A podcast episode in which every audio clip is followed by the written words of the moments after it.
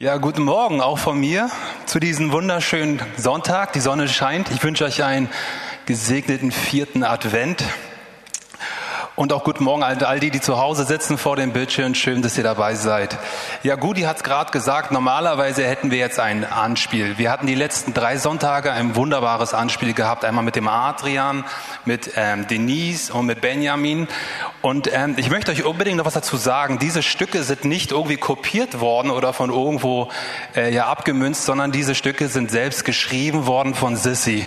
Und das fand ich richtig, richtig stark. Und liebe Sissy, wir grüßen dich zu Hause und freuen uns, dass du uns da so toll gesegnet hast.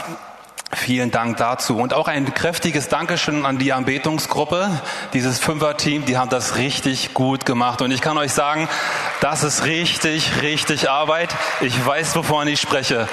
Und überhaupt bin ich so dankbar und diese Chance möchte ich jetzt mal ergreifen, was für einen tollen Dienst wir hier auf die Beine gestellt haben hinsichtlich der, der Kameraarbeit. Das ist wirklich spektakulär. Aus dem Nichts heraus haben wir, haben wir was hier geschaffen, was ich denke, dafür können wir wirklich, wirklich dankbar sein. Jeden Sonntag stehen hier die Kameraleute backstage und machen und tun. Und einen ganz besonderen Dank möchte ich meinem Bruder Benny geben, der das alles gemacht hat. Er sitzt immer da oben am Fenster, also hinter, Benny, vielleicht stehst du mal aus und kommst mal zum Fenster und winkst mal den Leuten hier zu. Jeden Sonntag ist er da. Jeden Sonntag. Danke, Bruder. Das war mir noch wirklich wichtig. Ja, ähm, meine Schwester hatte schon in den Newsletter geschrieben, dass die neue Verordnung sagt, dass wir eine Maskenpflicht auf dem Gelände haben. Auf dem Parkplatz beginnt es schon. Was sich aber nicht geändert hat, ist, wenn ihr hier am Platz sitzt und die Anbetung nicht läuft, dann braucht ihr die Maske nicht tragen. Das wollte ich einfach nochmal klarstellen, weil es doch diesbezüglich einige Fragen schon gab. Genau, gut. Die Zeit sieht gut aus. Legen wir los. Wunderbar. Ähm, vor neun Jahren war, das war ein Sonntag, das war der 4. Dezember, das war der Geburtstag von meiner kleinen Schwester. Wir waren am Esstisch bei meiner Familie zu Hause. Wir hatten gefeiert, wir hatten eine schöne Zeit. Und das war ein, einer dieser Momente, wo ich innegehalten habe und wo ich dachte, ach, mir geht's gut. Mir geht's richtig gut. Ich bin zufrieden, so wie es läuft. Ich bin zufrieden mit den Umständen. Alles ist toll. So kann es, so kann es weitergehen. Ich weiß es noch sehr, sehr gut.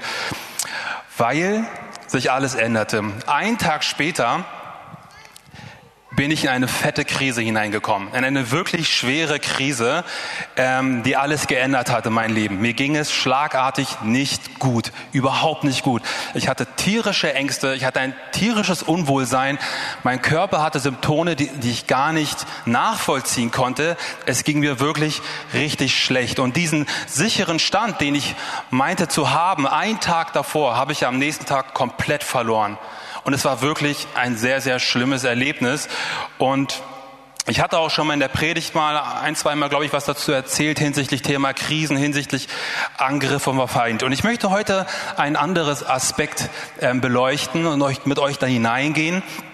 Und ähm, dazu möchte ich gerne die erste Bibelstelle vorlesen. Diese ist Matthäus 11, 28 bis 30.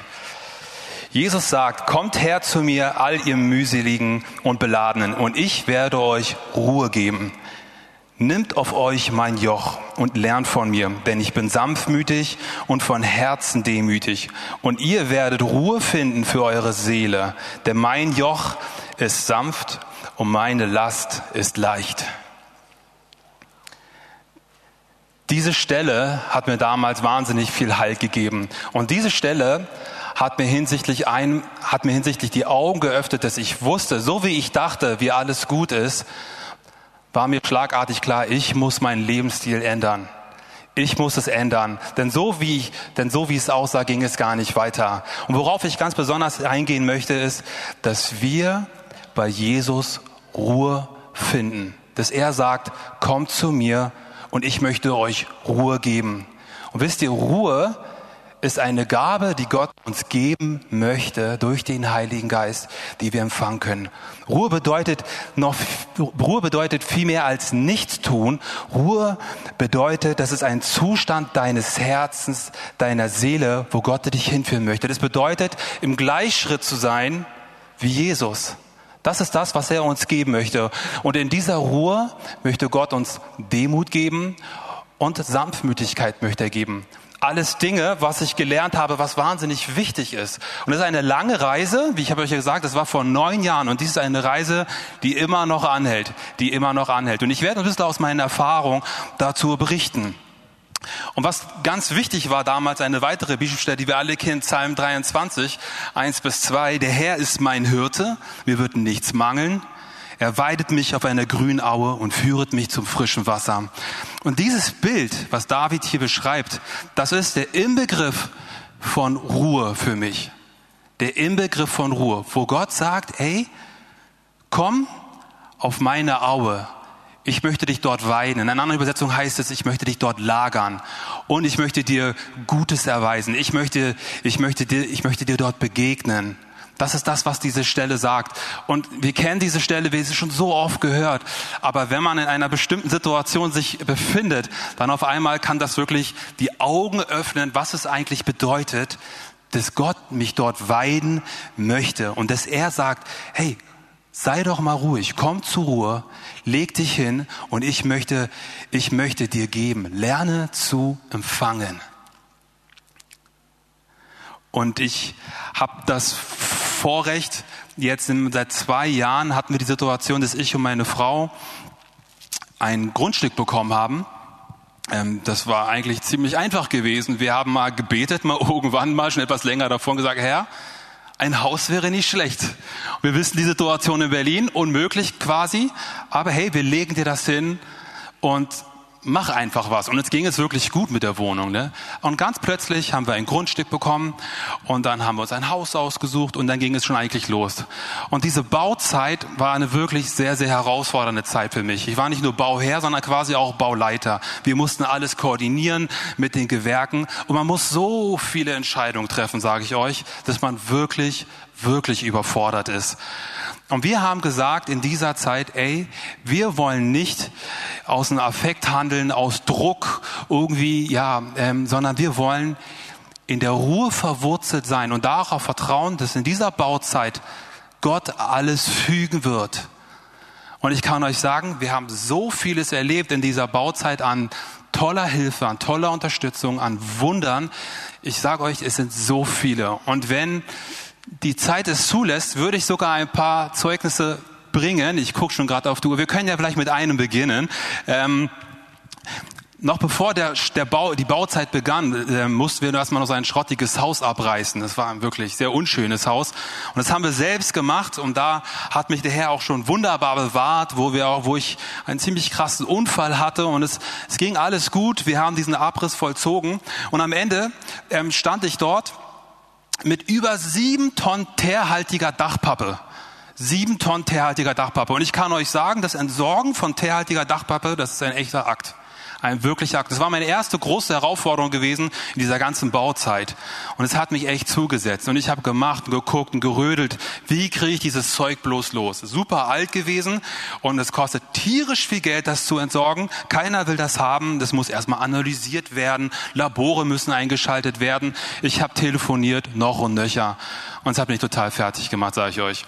Und ich war wirklich verzweifelt. Und dann habe ich mich besonnen, die Entscheidung, die ich mit meiner Frau getroffen habe, ey, wir legen das Gott hin. Wir wollen, wir wollen nicht, ähm, wir wollen, wir wollen nicht hastig werden dieser ganzen Situation, nicht verzweifeln. Und dann haben wir gebetet, sind ruhig geworden. Und dann hat der Herr zu mir gesprochen und gesagt, ich, was ich tun soll. Ich habe bei mir auf der Arbeit habe ich so einen Zettel und das sind die Zettel von Zeugnissen, das sind so die, die, die Titel, die Themen von Zeugnissen, die ich mein Leben erlebt habe, die schon passiert sind. Hab das immer gerne vor Augen, um einfach in Dankbarkeit zu bleiben. Und dann hat der Herr mir gesagt, schreib dieses Thema Dachpappe darauf. Schreib es rauf. Ich löse das. Und dann dachte ich mir so, oh, hm, na gut, machen wir mal. Ich habe das raufgeschrieben. Und am selben Tag, am Abend war ich zu Hause mit meiner Frau, ich weiß gar nicht mehr wo, da haben wir noch mal so ein bisschen darüber geredet und dann fiel ja ein, ah Mensch, da ist doch jemand in der Gemeinde. Da ist doch ein Dachdecker in der Gemeinde. Wir wussten leider den Namen nicht, ne? aber wir wussten, es ist der Mann von der Nicole. Das wussten wir noch. Ne? Da dachte, ja, keine Ahnung, okay, könnte man ja machen, mal nachfragen, vielleicht hat er eine Idee. Ich bin am selben Abend in die Gemeinde gefahren zu unserer wöchentlichen Bandprobe Ich fahre den Berg hoch und plötzlich kommt mir Nicole entgegen. Ja, in dem Moment. Ich halte an und sage, Nicole, Nicole, ich muss mit deinem Mann reden. Äh, ich weiß nicht, wie er heißt. Und so hat gleich alles eingefädelt. Am nächsten Morgen haben wir telefoniert. Ich habe die Situation gebracht. Er sagt, ah, schwierig, schwierig. Und ich sage euch, er hat mir wunderbar geholfen in dieser ganzen Situation. Ich bin das Zeug losgeworden, über sieben Tonnen, dieses in Big Packs losgeworden, zu wunderbar Kondition und das Problem war gelöst. Und das ist nur so ein kleines Beispiel, was ich erlebt habe in dieser ganzen Bauzeit. Und da gibt es so viel mehr, sage ich euch. Aber es lohnt sich, wenn wir in der Ruhe Gottes bleiben. Und ich möchte einfach mit ganz einfachen, praktischen Dingen weitermachen, was, es, was unsere Aufgabe ist, wie wir in die Ruhe Gottes hineinkommen. Das fällt uns nämlich nicht einfach in den Schoß, sage ich euch. In der heutigen Zeit ist es so, wenn man dich fragt, ey, wie geht's dir?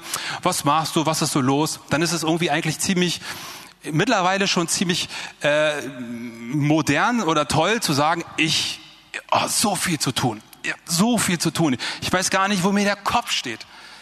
Das, ich denke, die meisten kennen das, ja. Das ist irgendwie auch ein, vielleicht ein Zeichen von Kompetenz, wichtig zu sein. Ich will das auch überhaupt gar nicht, ich will das auch gar nicht irgendwie schlecht machen oder, oder irgendwie äh, absprechen. Aber ich denke, was wirklich wichtig ist, in die, zu wissen, dass wir unsere Lasten checken müssen.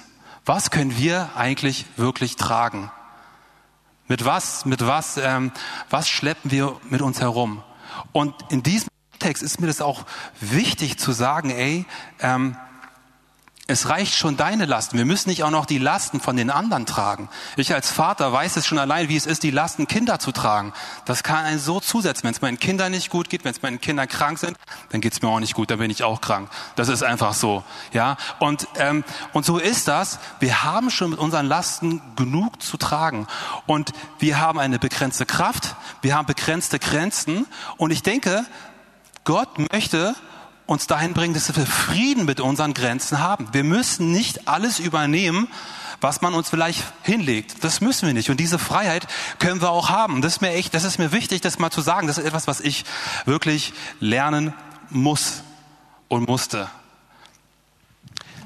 Ich möchte auf eine Bibelstelle eingehen. Und zwar ist das in Lukas 4, Vers 16. Das ist ein Beispiel. Und er kam nach Nazareth, Jesus, wo er aufgewachsen war, und ging nach seiner Gewohnheit am Sabbat in die Synagoge und stand auf, um zu lesen. Ich möchte auf dieses Thema Gewohnheiten eingehen, auf Routine möchte ich eingehen, wo wir hier ein Vorbild haben, wo Jesus, wo er aufsteht, wo er regelmäßig in die Synagoge ging, wo er anfängt zu lesen, wo er Gott sucht, wo er, wo er betet und wo er lernt. Und das sind Gewohnheiten, die uns Jesus hier vorgibt, die wir kultivieren müssen in unserem Leben. In Philippa 4, Vers 6 steht, sorgt euch um nichts, sondern in allen Dingen lasst eure Bitten im Gebet und Flehen mit Danksagung vor Gott kund werden. Und der Friede Gottes, der höher ist als alle Vernunft, wird eure Herzen und Sinne in Christus Jesus bewahren. Das ist etwas genau, was Jesus praktiziert hat. Gott hat uns, hat das Gebet geschaffen, damit wir nicht diese Lasten tragen müssen. Und wisst ihr, beten ist nicht eine, eine Kopfsache sondern im Endeffekt ist es ein Herzensdialog. Das ist, das ist ein Akt, wo wir mit Gott in Gemeinschaft gehen und wir sagen, ey, ich kann nicht Herr der Lage sein, aber du kannst es und ich möchte dir das hingeben. Und wisst ihr was? In diese Routine möchte uns Gott hineinführen. Wäre es nicht schön, diese Morgenroutine zu etablieren, statt vielleicht sich gleich morgens als erstes auf iPhone zu gucken, die Lage der Welt zu checken, wie es eigentlich aussieht? Wäre das nicht etwas, wo wir schon morgens beginnen, die Güte Gottes zu schmecken, wie gut er ist? Das ist etwas, was ich lernen muss.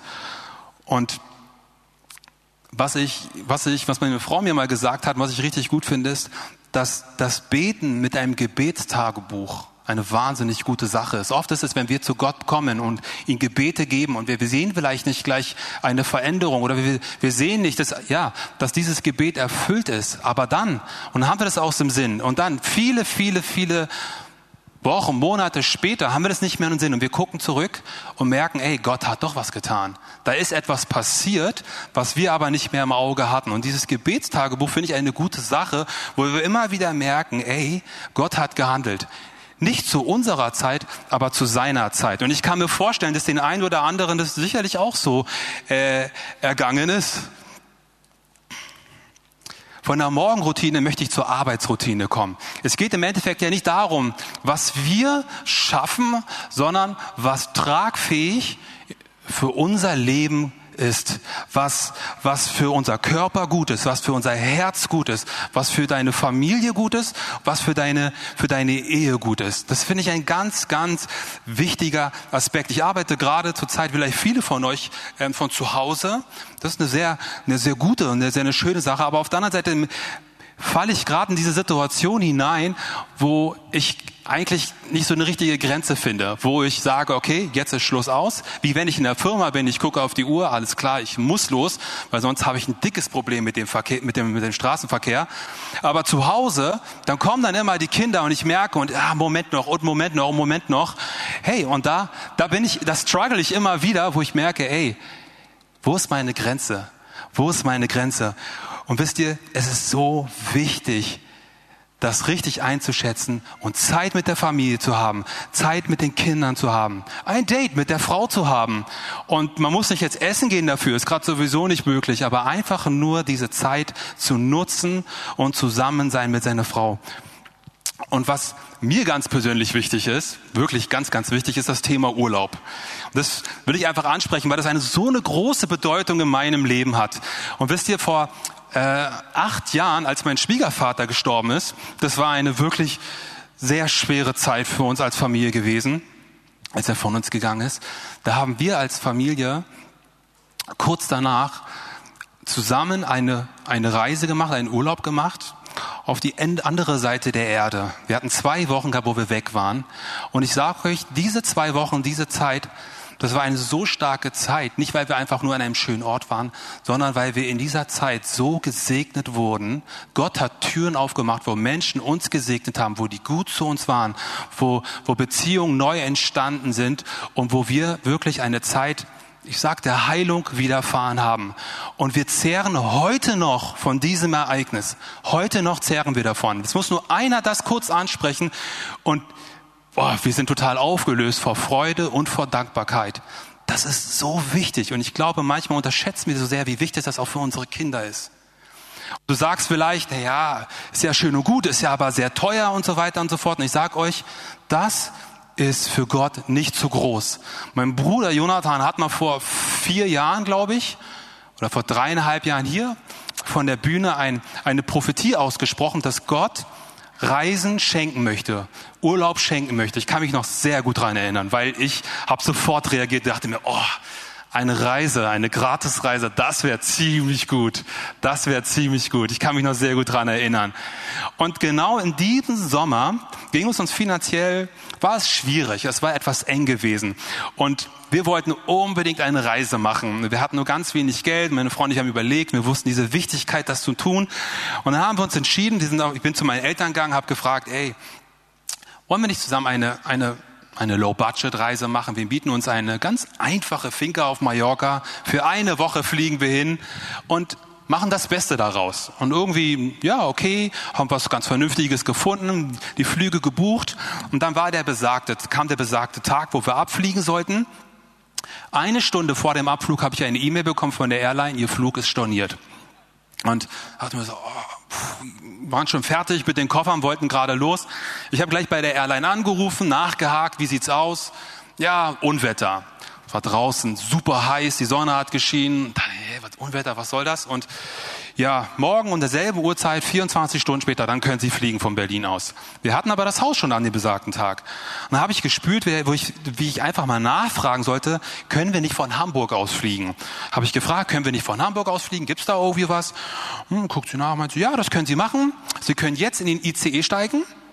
Wir zahlen Ihnen das alles. In Hamburg übernachten Sie im Hotel und dann fliegen Sie am nächsten Morgen von Hamburg nach Mallorca haben gesagt, okay, hey, nee, warum nicht? Dann beginnt jetzt wenigstens die Reise. Wir sind alle in den Zug rein, sind nach Hamburg gefahren und siehe da, wir sind in einen fetten Unwetter reingefahren, ja, siehe äh, doch da. Und dann ähm, kommen wir in Hamburg an, wir laufen zu unserem Hotel und wir laufen an einem Hotel vorbei, wo ich mir dachte, oh, schönes Hotel, da will ich gerne rein. Unser Hotel war aber dahinter. Wir kommen dann in das Hotel hinein Und irgendwie hast du schon gemerkt, ah, irgendwie unschön so. Und dann sagt dann die Person an der Rezeption, ähm, gleich vorweg, die Klimaanlage ist im ganzen Haus ausgefallen und es war tierisch scheiß. Ich empfehle Ihnen, gehen Sie in das Hotel nebenan. Machen wir. Wir sind rüber, haben eingecheckt, war alles gut, sind am nächsten Morgen zum Flughafen. Wir hatten eine, wirklich eine tolle Zeit, alles war schön. Ja, und am Flughafen ist unser Flug auch nicht gegangen. Er ist fünf Stunden später losgeflogen. Wir haben Essensgutscheine bekommen, haben am Flughafen, war eigentlich gar nicht so schlimm. Lange Rede, am Ende sind aufgrund dieser fünf Stunden, die verzögert waren, haben wir eine volle Rückerstattung bekommen, die nicht nur die Flugtickets abgedeckt haben, nicht den Leihwagen, das Haus wurde auch abgedeckt, der ICE wurde abgedeckt, das Hotel, alles wurde abgedeckt. Die ganze Reise war umsonst gewesen. Und das muss man sich mal vorstellen, ja. Wäre ich einen Tag später von Berlin aus geflogen, hätte ich gar nichts bekommen. Aber weil wir diesen Umweg gemacht haben, haben wir alles erstattet bekommen. Ich musste sofort daran denken, Gottes Wort ist wahr. Und er hat uns eine Reise geschenkt. Und ich war so dankbar. Und er kann das machen. Und dafür glaube ich. Dafür glaube ich. Und ich glaube es auch für euch.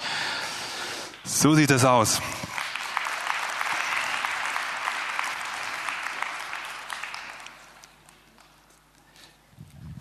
Das nächste Ding, was ich gerne ansprechen möchte, sind, sind Unsicherheiten überwinden. Viele, viele von uns sind sich unsicher, weil wir nicht wissen, wer wir in Jesus sind. Ich spreche von unserer Identität als Kinder Gottes.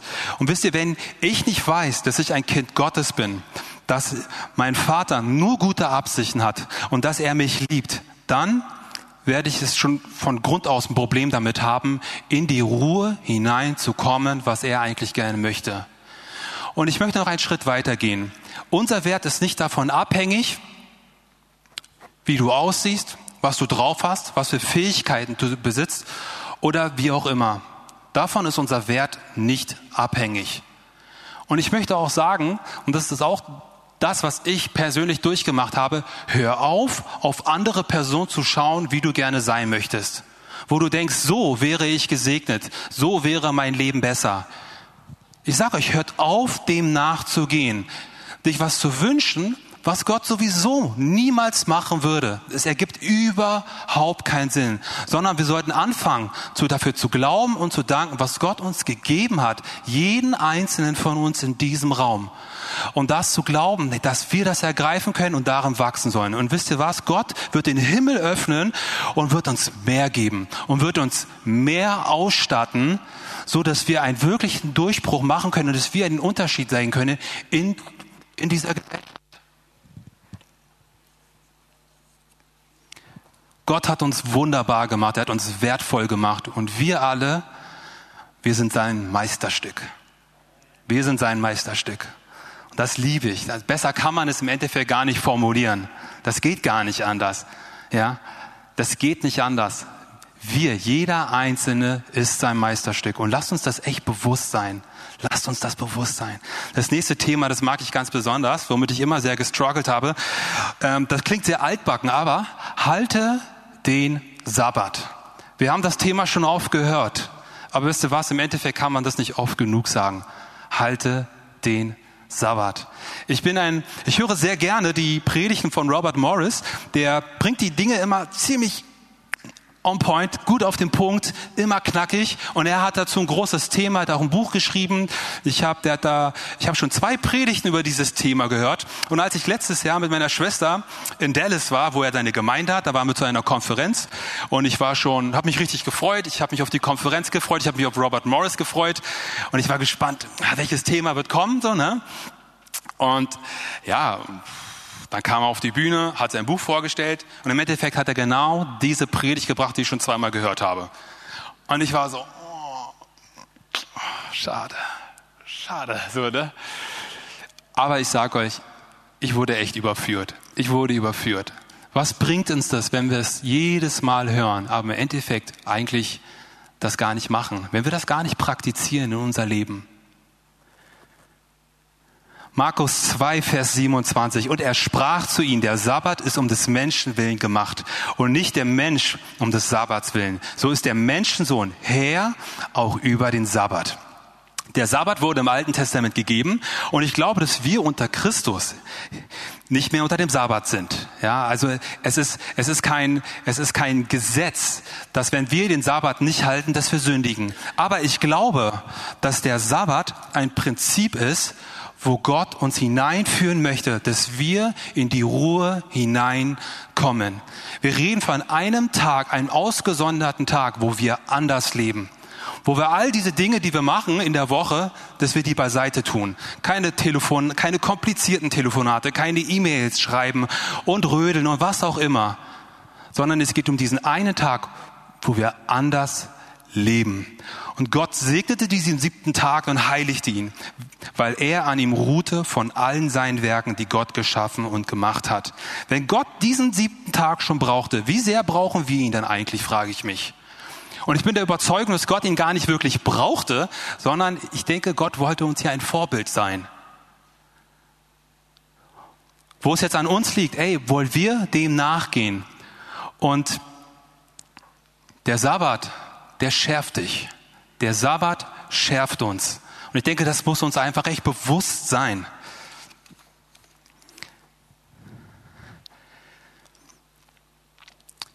Johannes 10, Vers 10. Ein Dieb kommt nur, um zu stehlen, zu schlachten und umzubringen. Ich bin gekommen, damit sie das Leben haben und volle Genüge. Oh, das ist einfach. Das ist einfach. Das beschreibt das beschreibt die, ja, die, die, ich nenne das mal, die, die Aufgabenbeschreibung vom Teufel.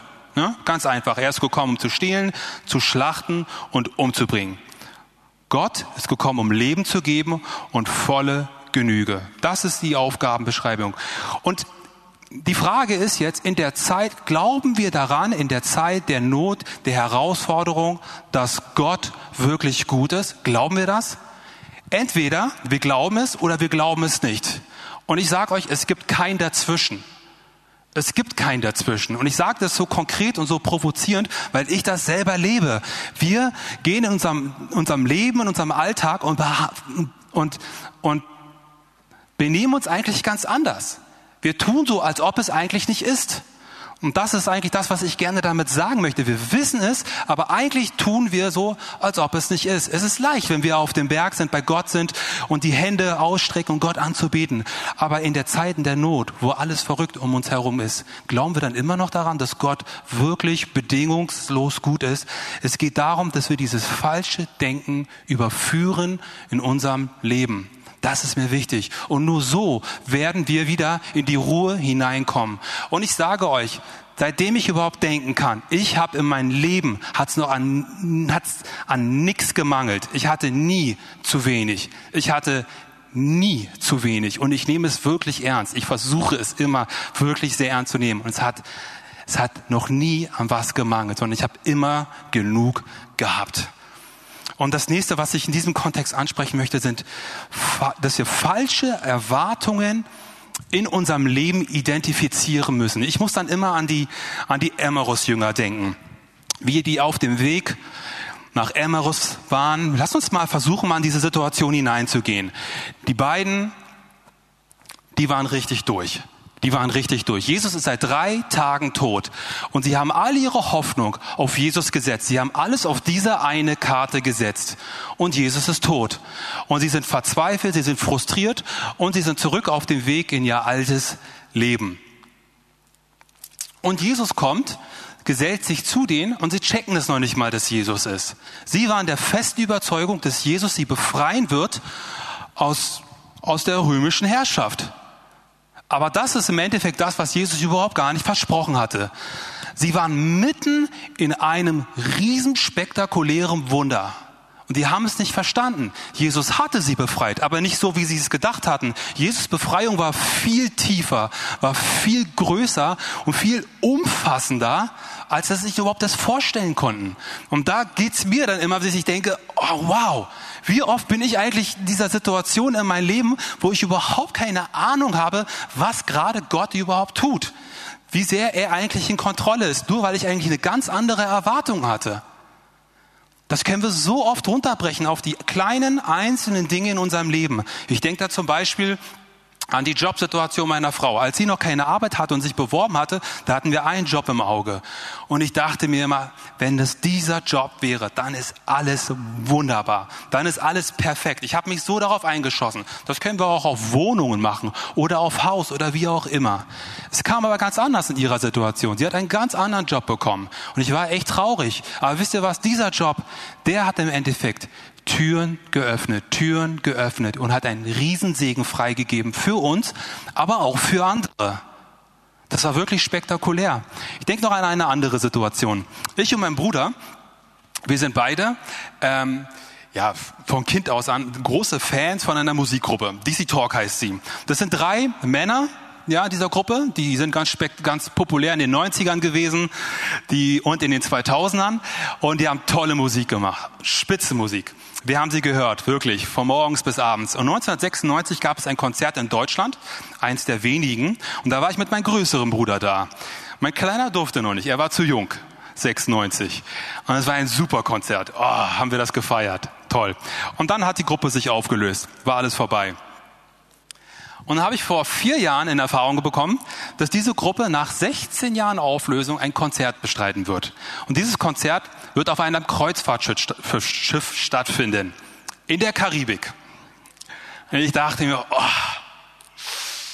das klingt für mich. Ich habe sofort meinen Bruder angerufen, Benny, Konzert DC Talk nach 16 Jahren. Das müssen wir machen, oder?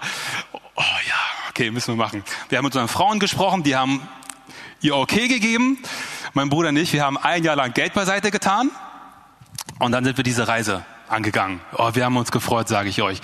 Und parallel haben Freunde, Bekannte aus Amerika, haben die, kannten die jemand von dem Schiff, der der Host, der Gastgeber war, und er hat den gesteckt, dass wir beide aus Deutschland kommen werden. Und ich sag euch, ich hatte echt Erwartung dafür, das muss ich zugeben. Ich hatte echt Erwartung, dass da was passieren wird. Was auch immer, ich wollte, dass was passiert. Und dieses Schiff, wir waren 5000 Leute. 5000 Leute, es waren drei Konzerte und ganz, ganz viele andere noch Konzerte. Aber von der Gruppe waren es drei Konzerte, so dass jeder einmal rein durfte und auch nur einmal. Und dann waren wir auf dem Schiff, wir kamen da an, alles war super, wir sind von Miami aus losgeschifft, war alles schön und gut. Und dann haben wir diese Personen getroffen. Wir gehen hin, wir haben uns vorgestellt, ja, alles schön und gut, ah, ihr seid es, kam nix. Schade, ne? Na gut. Und einen Tag später haben wir uns wieder getroffen und ja, Smalltalk kam wieder nichts. Oh, hat mich das geärgert, ne? Na, dachte mir, gut, hilft nichts. Wir genießen die Zeit, wie sie ist. Und dann kam am vorletzten Abend das große Konzert, das erste Konzert. Wir waren dafür zugewiesen. Wir standen an, wir sind reingekommen und das Konzert ging los. Die Stimmung war euphorisch. Es war wirklich euphorisch. Die Leute waren alle, die Musik ging los, wir waren, es war spektakulär. Und wir haben uns abgewechselt von Song zu Song. Wer hält die Handykamera hoch, ne? Damit der andere genießen kann und der, und der, der muss halt arbeiten, ne? Und nicht singen dabei. Wenn man das, wenn man singt, hört man das auf der Aufnahme. Schrecklich, mag man ja nicht. Und während dem Konzert gucke ich so geht mein Blick immer in die Mitte, in so etwas in die Mitte. Und wir hatten gute Plätze. Und ich sehe so eine kleine Stelle. Und irgendwie hat mich das nicht in Ruhe gelassen. Ich wollte dahin gehen. Und da dachte ich mir, nee, mein Bruder steht hier und nee, wir genießen, das ist jetzt der Moment, ein Jahr, ne? Und, und dann hat mich das nicht in Ruhe gelassen. Ich sagte zu Benny, ich gehe mal kurz dahin. Das Konzert lief. Ich stand dann, bin dann dahin gegangen. Und plötzlich wird neben mir ein Platz frei. Ich winke, Benny, komm her, komm her. Und dann stehen wir da und alles war nett, alles war gut. Und dann drehe ich mich um rechts zu mir und sehe eine Person. Und ich habe sie sofort erkannt. Und diese Person war der Pastor gewesen von den Jungs auf ihren Welttourneen, die sie damals in den 90ern, 2000 gemacht haben. Und ich habe mich sofort an einen Artikel erinnert, wo ich gelesen habe, wie die Jungs gesagt haben, dass er der inoffizielle vierte Mann ist, der uns zusammengehalten hat, weil er, weil er bei uns war und weil er uns weil er uns befestigt hat in dem, was wir taten, weil es eine herausfordernde Zeit war. Und dann standen wir in diesem Konzert, alles feiert diese Gruppe und alles war toll und ich dachte mir, Mensch, und er steht und hatte so einen großen Job gemacht. Und dann habe ich gespürt, wie ich einfach mich zu ihm beugen soll und sage, ey, und meinen Dank ausdrücken soll. Dann habe ich das getan. Ich beug mich rüber und ich sage, ey, ich wollte dir nur Danke sagen für das, was du getan hast. Und ich schätze das wirklich sehr. Und ich musste das richtig schreien, weil die Musik war richtig laut. Wir waren mitten im Konzert. Und dann guckt er mich an. und war völlig sprachlos. Und dann fragt er mich, wo kommt ihr her? Und ich sage, ne, wir kommen aus Deutschland. Ich und mein Bruder. Und wow. Und das Konzert ging zu Ende. Er nimmt uns mit, führt uns zu seiner Frau. Und hier, Schatz, Schatz, guck dir mal, diese zwei kommen aus Deutschland. Oh, was die mir gerade gesagt haben. Ich bin begeistert. Dann sagt die Frau, ja Mensch, komm, schleif sie gleich ins zweite Konzert rein. Du kannst das machen. 15 Minuten später, wir waren schnell essen, wir wieder hin. Er nimmt uns an die Hand, bringt uns in das zweite Konzert bis in die erste Reihe. Jungs, viel Spaß, genießt es. Und wir haben das zweite Konzert, es war noch viel besser. Kein Handy mehr halten, wir konnten es genießen, was kein anderer durfte. Und das war unser Erlebnis. Und das hat Gott gemacht, sage ich euch. Ich war so begeistert. Klingt nicht spektakulär für euch, aber es war für mich sehr spektakulär.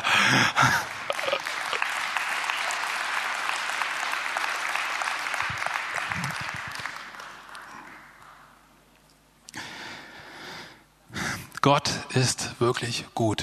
Er ist wirklich gut. Und wenn ich das sage, meine ich das nicht irgendwie so als eine nette Phrase, sondern er ist wirklich gut. Und er kann nicht anders.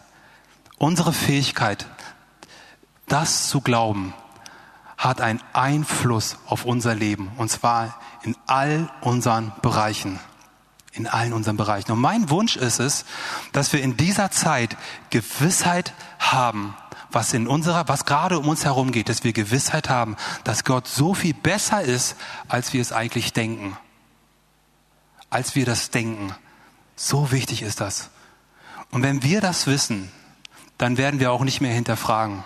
Dann werden wir nicht mehr hinterfragen. Bist du wirklich da? Bist du wirklich gut? Hörst du meine Gebete? Bist du bei mir, wenn ich alleine bin? Bist du bei mir auf Arbeit? Bist du in meiner schwierigen Familiensituation? Dann werden wir das nicht mehr hinterfragen. Psalm 34, 9. Schmeckt und sieht, wie gut der Herr ist. Wohl dem, der auf ihn vertraut. Das ist das, was wir tun sollen, wenn wir bei Gott sind, in seiner Ruhe. Das Musik, die Musiker, ich wäre euch dankbar, wenn ihr, wenn ihr kommen könntet. Das würde, denke ich, reichen. Dass wenn wir einmal ihn schmecken, dann haben wir den Himmel geschmeckt. Dann haben wir seine Liebe geschmeckt. Dann haben wir seine Güte geschmeckt. Dann haben wir seine Versorgung geschmeckt. Dann haben wir seine Gunst geschmeckt und seine Heilung geschmeckt. Im Himmel haben wir eine ganz andere Realität, Realität als hier auf Erden. Hier haben wir Not. Hier haben wir Verzweiflung. Hier haben wir Krankheiten. Und unser Job ist es, wenn wir das geschmeckt haben, dass wir den Unterschied machen in dieser jetzigen Situation, in der wir uns befinden. Und dieser Glaube entsteht nur aus dieser Ruhe, aus dieser Hingabe, aus diesem Schmecken, was Gott für uns möchte. Und nicht aus Hast heraus, nicht aus dem Affekt hinaus oder aus Verzweiflung oder aus dem Rödeln. Ich sage euch, dann wird nichts dabei herauskommen. Dann können wir es im Endeffekt nur verfehlen. Und das ist mir so wichtig, dass ich da euch unbedingt schärfen möchte in diesem Bewusstsein. Der Ort der Ruhe ist der Ort, an dem wir erkennen, wie gut Gott ist was er getan hat, was er für uns gekauft, erkauft hat. Und in dieser, gerade jetzt in dieser Weihnachtszeit, in dieser Zeit der Besinnung, wo, ja, wo die, wo die Güte Gottes Fleisch geworden ist, ist es ein wunderbarer Anlass, wo wir uns dem hingeben sollen. Eigentlich sollten wir die ganze, dieses ganze Jahr Weihnachtenzeit feiern, diese Besinn, diese Zeit der Besinnung haben. Und da möchte ich euch wirklich einladen. Da möchte ich euch einladen. Und in dieser Ruhe will auch Gott zu uns sprechen. Er möchte zu dir sprechen, ganz konkret. Und sagen, wie schön du bist, wie gut er dich gemacht hat, was du denken sollst über ihn, was er Gutes in deinem Leben getan hat und was noch kommen wird. Und darauf sollen wir uns berufen. Das ist, was er tun soll. Und ich habe leider rennt mir die Zeit gerade weg. Wir sind schon bei 24. Ich habe gesagt, und in der Hausbauphase, wo wir das so ganz besonders gelernt haben, da haben wir das so viel erlebt, wo Gott zu uns gesprochen hat. Und im Endeffekt sind uns alle Entscheidungen, alle Mühen, alle Probleme sind uns ganz leicht gefallen. Und dafür bin ich so dankbar. Und ich möchte euch einladen, lasst uns doch gemeinsam aufstehen. Ja, lasst uns mal still und ruhig werden vor Gott und jetzt vor ihn treten. Und ich möchte einfach, ja, lasst uns besinnen. Lasst uns jetzt mal diesen Moment nehmen, diese Chance nehmen, wo wir uns jetzt einfach besinnen wollen.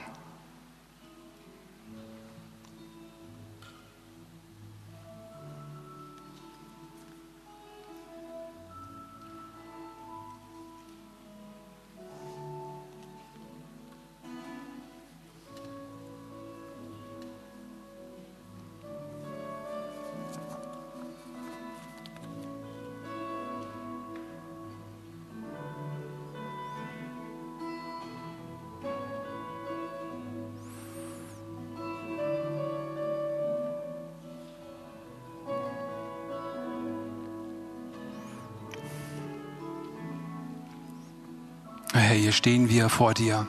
Und Herr, wir möchten zuerst einmal Buße tun, wo unser Bild von dir nicht dem entspricht, wie es eigentlich sein sollte, nicht dem entspricht, wie du wirklich bist. Wo wir abgeschweift sind, wo wir im Endeffekt doch gezweifelt haben, wo wir dich nicht klar gesehen haben, wo wir dich nicht klar erkannt haben, weil wir uns all dem Chaos hingegeben haben. Und Herr, wir sagen, wir möchten zurück, zurück zu dir, ganz nah bei dir sein. Wir wollen in deine Ruhe hineinkommen. Wir wollen deinen Frieden finden, deinen Frieden einnehmen für uns, für unser Leben, in unserer Situation. Sprich das aus für dich in dieser Situation, in der du dich befindest, wo du sagst, da brauche ich ganz besonders das Eingreifen Gottes.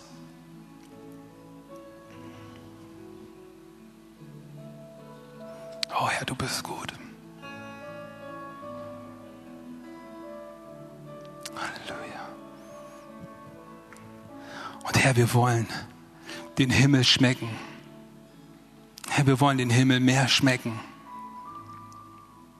Deine Liebe, deine Güte, deine Versorgung.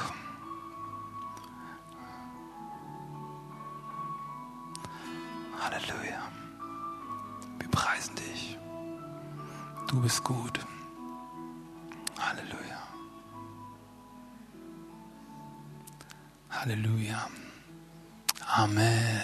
Amen. Amen.